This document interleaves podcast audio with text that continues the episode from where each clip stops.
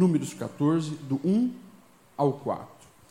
Também vai estar ali na tela para você ler. O texto diz assim: Naquela noite, toda a comunidade começou a chorar em alta voz.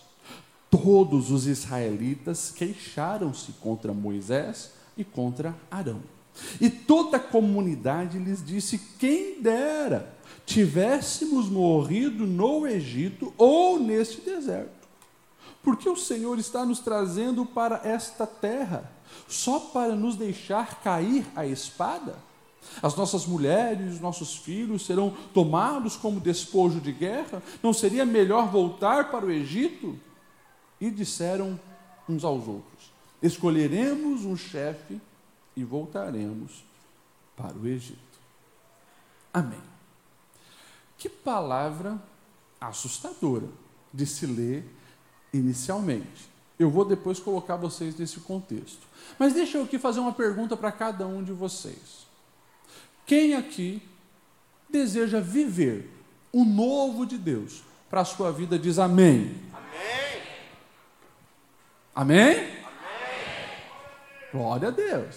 Está animado. Queremos e precisamos porque Deus tem um novo para cada um de nós. Mas deixa eu fazer uma outra pergunta. Quantos aqui querem passar pelo deserto para desfrutar o novo de Deus? Às vezes, a gente não para para pensar no desafio que se tem para viver as promessas do Senhor.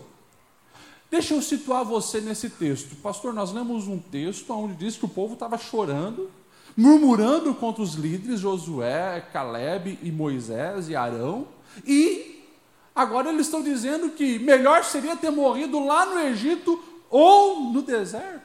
Você conhece a história, pelo menos o básico dela. O povo do Egito é, o povo de Israel é escravo no Egito. O Egito ele viveu um tempo onde foi muito amigo do povo de Israel por causa de José, aquele sonhador que você conhece, mas depois o texto da Bíblia vai dizer que veio um faraó que nem sabia quem era José, mas ele viu tanto que o povo de Israel crescia e prosperava nas suas terras, ele disse: Olha, vamos começar a ser duro com esse povo, porque senão eles vão se rebelar um dia contra nós. E começou a perseguir, oprimir e escravizou o povo de Israel. Chegou um tempo aonde eles chegaram no nível de matar os meninos. Quando nascia um menino, jogava no Nilo, tirava a vida, porque eles de fato não queriam ver o crescimento de Israel. Deus envia Moisés e você conhece a história, as dez pragas do Egito, o povo, do Egito, o povo de Israel sai do Egito e nós sabemos que Deus abre o mar e Deus vai abençoando aquele povo. Só que o que muitos talvez não têm ideia é de todo esse contexto onde Deus aqui está de fato querendo mudar não apenas aquele povo de local, mas mudar aquele povo de mentalidade. Deus queria gerar naquele povo não apenas levar eles para uma nova terra, mas um novo sistema de governo, onde Deus seria aquele que governaria o seu povo, uma nova maneira de gerir as decisões do povo. Tudo que Deus queria era de um novo estilo de vida. Só que, infelizmente, o povo não estava preparado para aquilo. No meio da caminhada, no meio do deserto, eles começam a murmurar, reclamar, encontrar um monte de fatores negativos, e a Bíblia vai dizer que quando chega no momento ápice, que é o quê? É entrar na terra prometida, é destruir as primeiras cidades, Jericó, suas muralhas, assim por diante, eles ficam acovardados e aqui está a consequência. Depois que voltam os espias trazendo o relatório, foram 12 espias, 10 trazem um relatório dizendo: olha, a terra de fato é boa, mana leite e mel, é uma terra muito próspera, só que nós lá vimos gigante. Só que nós lá vimos que é muito cercado, é muito difícil de entrar, e o povo permitiu que essas palavras negativas dominassem a alma e começaram a chorar. Então preste atenção no recado de Deus para a minha vida e para a sua vida. Porque eu creio que Deus tem para cada um de nós algo novo, todas as semanas, todos os anos. Porque essa novidade de vida sempre vai nos levar a crescer, a amadurecer, a viver as promessas do Senhor e a frutificarmos de tal maneira que o Senhor estabeleceu para nós. Então nós precisamos estar a caminho do novo. Se você, como já respondeu afirmativamente para mim, deseja viver o novo de Deus, eu coloquei aqui pelo menos três coisas que você precisa fazer.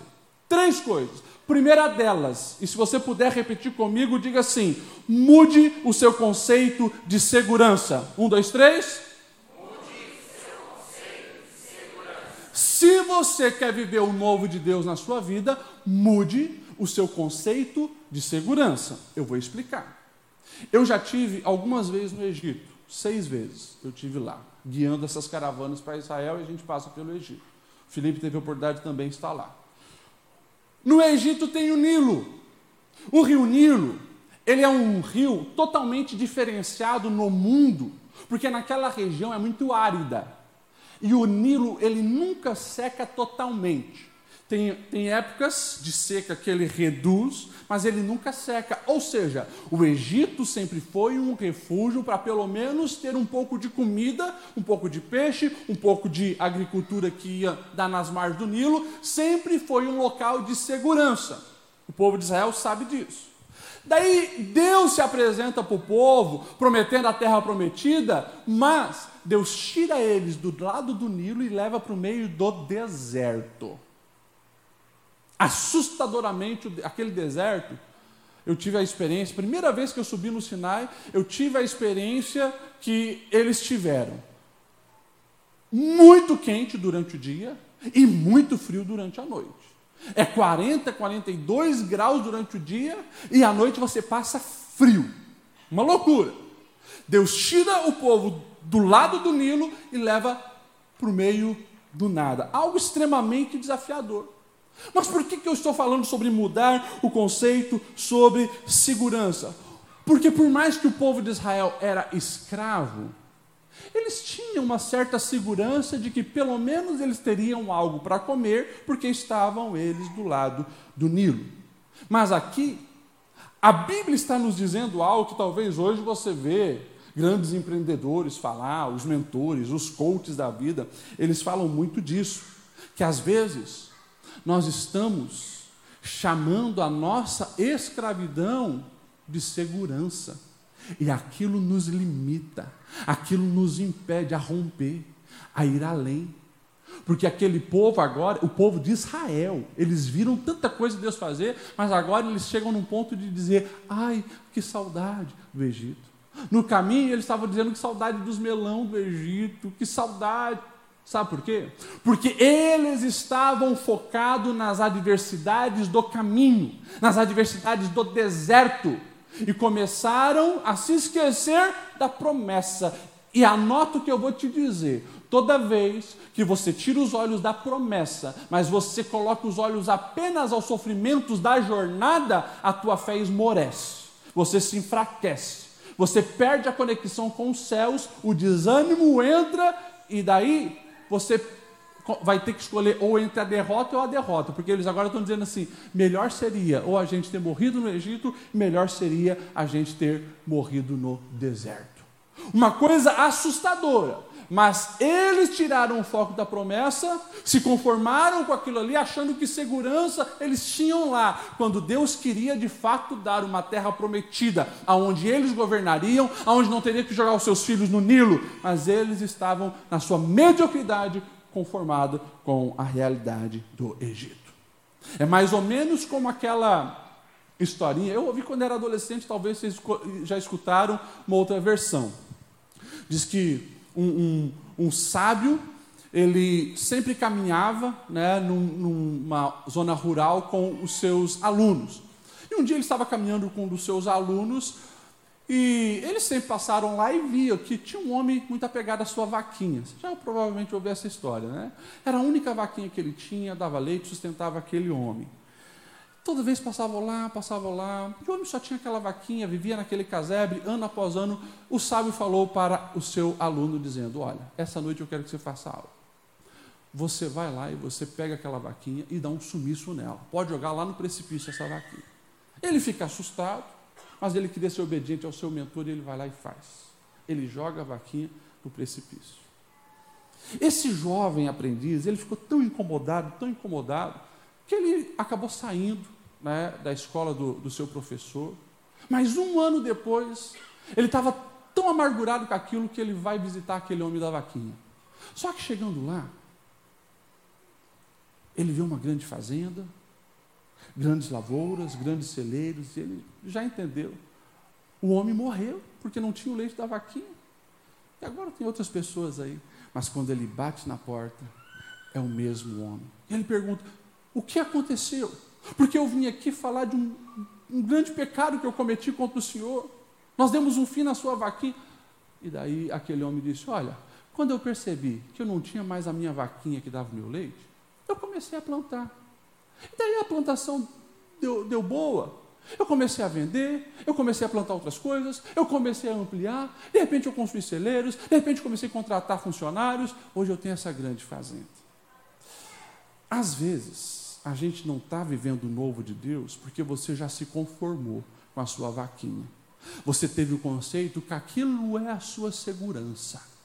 A Bíblia o tempo todo ela não está dizendo e o povo de Israel eles já deveriam saber disso, porque a gente olha as histórias dos patriarcas e está muito claro na história dos patriarcas que para eles viverem o novo, eles precisavam de fato viver e romper os desafios. A gente olha, por exemplo, para Abraão. Deus tinha algo tremendo e maravilhoso para Abraão. Imagine, um velho que não tinha filhos, mas tinha o sonho de ter.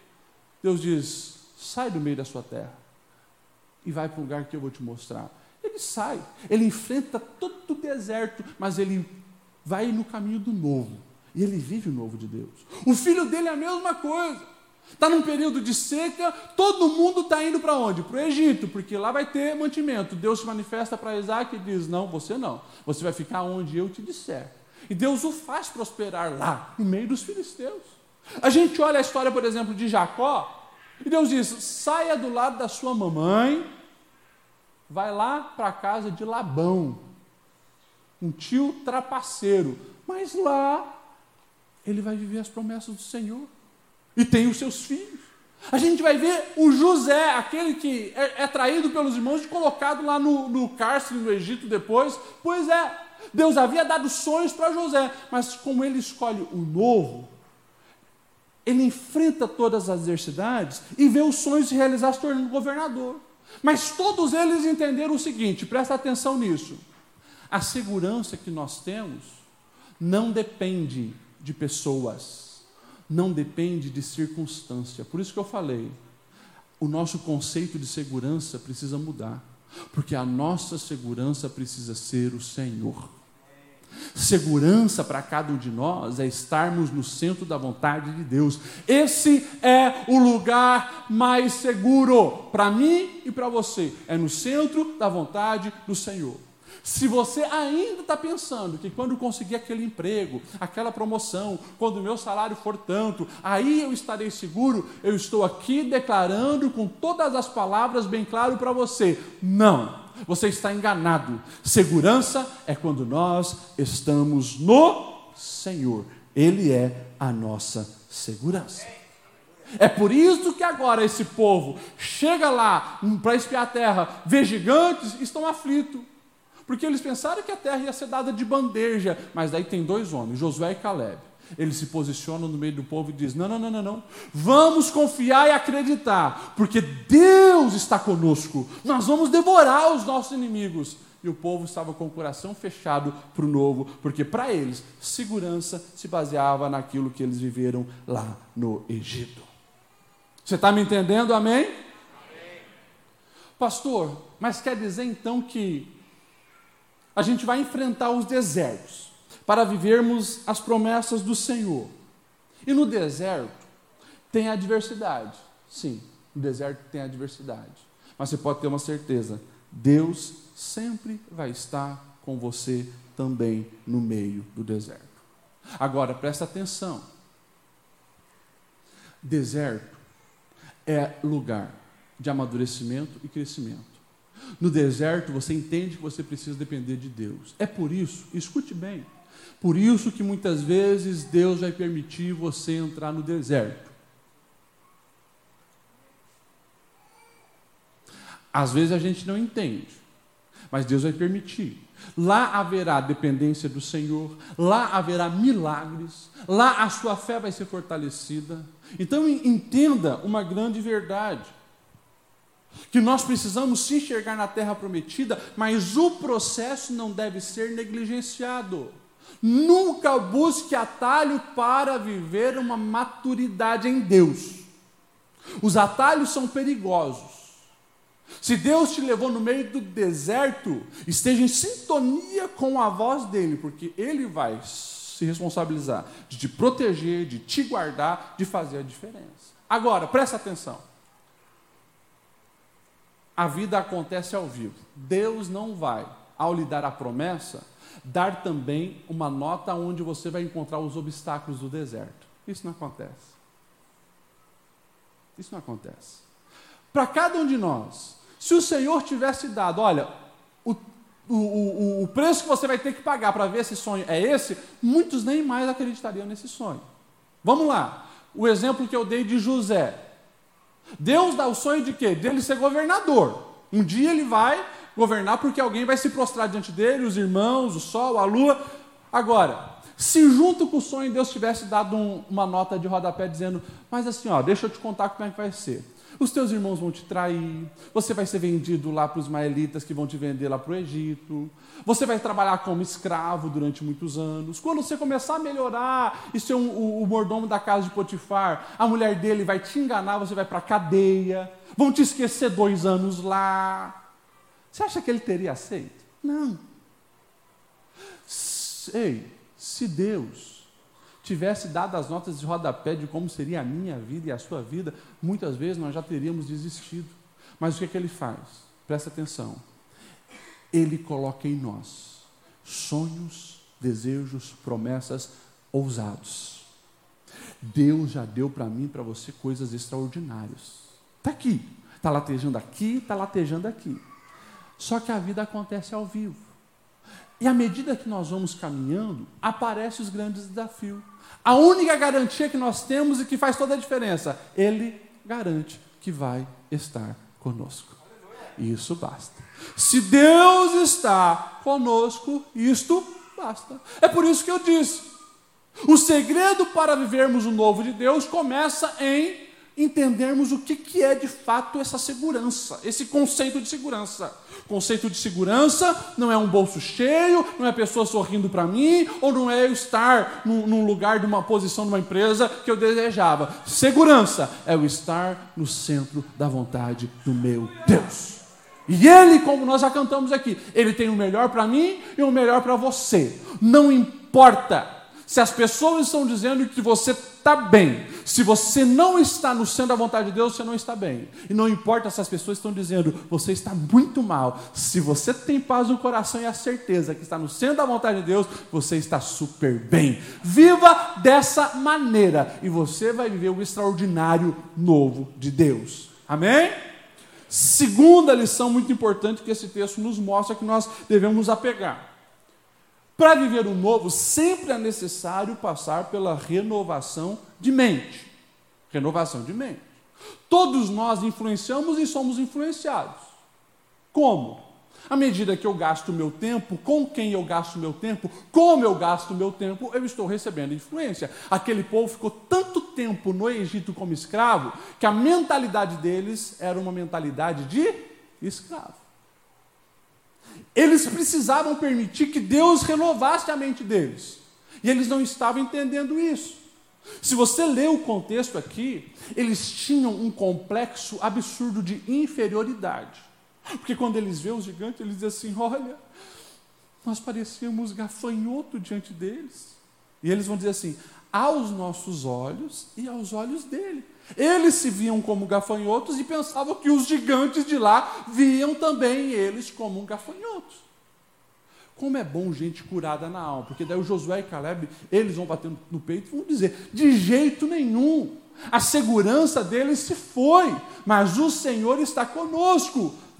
Mentalidade diferente, enquanto Josué e Caleb já tinham a mente renovada, sabiam o que Deus estava fazendo, já estavam interpretando todos os milagres como a bênção de Deus sobre eles, tinha ainda uma multidão com a mente de escravo. Cuidado com a mentalidade de escravo. Cuidado com essa mentalidade de vitimismo e de inferioridade, onde você acha que você sempre tem que mendigar, você sempre tem que se humilhar no sentido de passar vergonha. Não, não é dessa maneira que funciona. Porque quando nós entendemos o que Deus está fazendo e que nós pertencemos ao povo de Deus, não quer dizer que nós vamos ser arrogantes, mas nós vamos ser confiantes, porque nós sabemos quem Ele é e quem nós somos nele. A mentalidade de escravo é terrível, porque ela te coloca numa posição de inferioridade. Pessoas, escute isso, pessoas que alimentam a inferioridade, elas vão ter algumas características, e a gente vê isso bem claro no texto elas vão ter dificuldade de confiar, porque na mente dela todos estão tentando prejudicar. É terrível. E isso eu atendo no gabinete toda semana. Quando um homem ele é vitimista, ele tem a mentalidade de vítima, ele destrói o casamento. Porque qualquer coisa que aconteça na casa é contra ele, estão tentando prejudicar, estão tentando humilhar. A mesma coisa da mulher. Tem mulher que cresceu com essa síndrome de inferioridade, achando que não merece ser amada, que os abusos que acontecem, a violência que acontece, as palavras de humilhação que acontecem, ela merece isso e fica naquela condição. Mentalidade de escravo, nunca vai conseguir alcançar o novo. É preciso romper isso. Quem tem essa mentalidade de escravo, não renovou a mente, tem a tendência também de sempre terceirizar a culpa para os outros. Não importa o que aconteça, culpado é o fulano, culpado é o ciclano. Se você observar, o povo está dizendo assim, culpando a Deus. Por que o Senhor nos trouxe para essa terra? Para cairmos as espadas e para que as nossas mulheres e crianças sejam presas. Gente, Deus tirou o povo do Egito e já declarou: Eu vou na frente de vocês, eu vou colocar vocês na terra prometida, eu vou desbaratar os inimigos de vocês. Eles não acreditaram nada disso. Eles não aceitaram a benção, não fizeram a parte deles na aliança e agora estavam culpando a Deus por algo que nem tinha acontecido, que eles achavam que eles iriam perder as guerras que estavam por vir. Cuidado com isso. Nós não podemos ficar com essa mentalidade. Paulo, lá na frente, agora ele escreve para a igreja dos Romanos e ele vai dizer assim: gente, não se conforme com esse século. Antes, vocês precisam transformar pela renovação do vosso pensamento, a renovação da vossa mente, para que vocês experimentem qual seja a boa, agradável e perfeita vontade de Deus. Eu falei que nós somos influenciados, influenciamos, e sim a nossa maneira de pensar, a nossa mentalidade, está de acordo com aquilo que a gente vive. Eu pergunto para você: é possível você querer um novo e continuar gastando 10 horas por semana vendo novela e vendo seriado? Vou começar a apertar. É possível viver no novo, sendo que você fica duas horas por dia no TikTok, vendo, é, só, só vendo lá dancinha e depois no Reels do Instagram? É possível? Me desculpe a sinceridade. Mas quando você desperdiça o tempo precioso que Deus te deu com futilidade, você está dizendo, Senhor, eu não acredito nas tuas promessas, eu conformo que essa vida mesmo. E daí a vida não dá certo, as coisas não vão bem, o casamento não vai para frente, o sonho de empreender não dá certo, as finanças também vão de mal a pior, e você ainda está querendo culpar alguém. Para com essa mentalidade terrível de escravo. Deus precisa lapidar sua mente e fazer com que você pense como um filho de Deus. Se eu quero pensar como um filho de Deus, eu preciso levar a sério a palavra de Deus. Por muitas vezes, quem está aqui há mais tempo, já por muitas, talvez centenas de vezes você me ouviu falar, pregar a respeito da palavra de Deus. Eu quero que você, nessa noite, você saia deste lugar entendendo algo muito importante. Deus não fez com que essas histórias chegassem até nós por acaso. Deus não fez com que a sua palavra atravessasse séculos, por mais que essa palavra foi perseguida. Tentaram destruir, tentaram queimar, tentaram acabar. Muitos falaram que era questão de anos para ela sumir. Ela atravessou séculos, continua do mesmo jeito, as mesmas histórias, porque Deus vela pela Sua palavra para que nós venhamos aprender com ela, entender que é Deus falando conosco. Cada história é uma mentoria ao seu coração. Cada personagem é para mostrar para você e para mim como Deus age, o que, que Ele tem para mim e para você. Então, assim, não tem como viver o novo se eu não permitir que a palavra purifique a minha mente. Ei, eu tenho encontrado tantas pessoas que dizem assim, Pastor Ediel, eu vou nos cultos, mas eu não consigo melhorar o meu olhar lascivo. Eu vejo um homem, eu vejo uma mulher. Pastor, eu não consigo, a minha, a minha boca fala palavrão o tempo inteiro. Pastor Ediel, eu vou na igreja, mas o vício me domina. Todos os casos têm o mesmo, a mesma característica. Negligencia o beabá, oração e palavra, oração e palavra. A palavra ela purifica, a palavra renova, a palavra dá luz, dá estratégia, preenche a alma, alimenta o teu ser. A palavra te ensina. Pode juntar todos os professores do mundo, todos os sábios do mundo, todos os cientistas do mundo. Eles não conseguem chegar perto da sabedoria que nós encontramos na palavra. Então, a partir de hoje, pelo amor de Deus e pelo amor da sua alma, Comece a valorizar a palavra de Deus. Ame a palavra de Deus. Estude a palavra de Deus. Pastor Ediel, mas eu acho tão difícil. Esses dias eu, eu falava sobre isso. Tudo é difícil quando você negligencia. Você nunca vai ser bom em nada que você despreza. Eu vou repetir isso. Você nunca vai ser bom em nada que você, não, que você despreza. Você precisa investir tempo tudo aquilo que você faz bem hoje, pensa aqui, na tua melhor habilidade, você vai descobrir algo muito simples. Você faz bem isso hoje porque você investiu tempo naquilo ali. A partir do momento que você dar tempo à palavra de Deus, você vai amar, ela vai te nutrir, você vai querer mais, você vai conhecer mais, ela vai direcionar os teus passos, ela vai te conduzir ao novo de Deus. Amém? Você pode dar um cutucão aí quem está do seu lado e dizer, vai ler a Bíblia, vai? Estuda esse livro, eu finalizo. Terceira verdade, que fica muito claro nesse texto. Presta atenção. Eu falei que nós precisamos mudar o nosso conceito sobre segurança, porque a nossa segurança está em Deus. Eu falei também que nós precisamos renovar a nossa mente e tirar a mentalidade de escravo. A terceira verdade, você precisa ter a certeza de que Deus já deu tudo o que você precisa para viver o novo. Deus já te deu tudo o que você precisa para viver o novo. Pastor, mas Deus tirou o povo lá do meio do deserto. É verdade. Deserto tem água jorrando por tudo? Não. Faltou água, o que, que Deus fez? Água da rocha. Não tem plantação, vamos tirar trigo da onde para fazer o pão? Não tem pão. Deus fez chover pão do céu. Deserto, o sol está escaldante. Nuvem vai guiar e proteger vocês do sol. A noite está muito frio. Coluna de fogo vai iluminar, afastar os animais e vai aquecer vocês.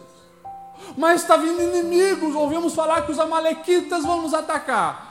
Deus já deu a vitória. O tempo inteiro, de acordo com as necessidades, Deus foi suprindo. Deus foi dando o que eles precisavam. Eles não perceberam isso. E o tempo inteiro começam a reclamar, murmurar. Se deu Deus pão, eles queriam, eles queriam carne. Deus manda carne. Vai lá uma nuvem de codornizes. Eles reclamam, ah, mas a gente tem saudade dos peixes lá do Egito. Gente tem saudade dos melãs. Sempre arrumando uma desculpa porque não entenderam porque eles precisavam para chegar aonde Deus deu a promessa.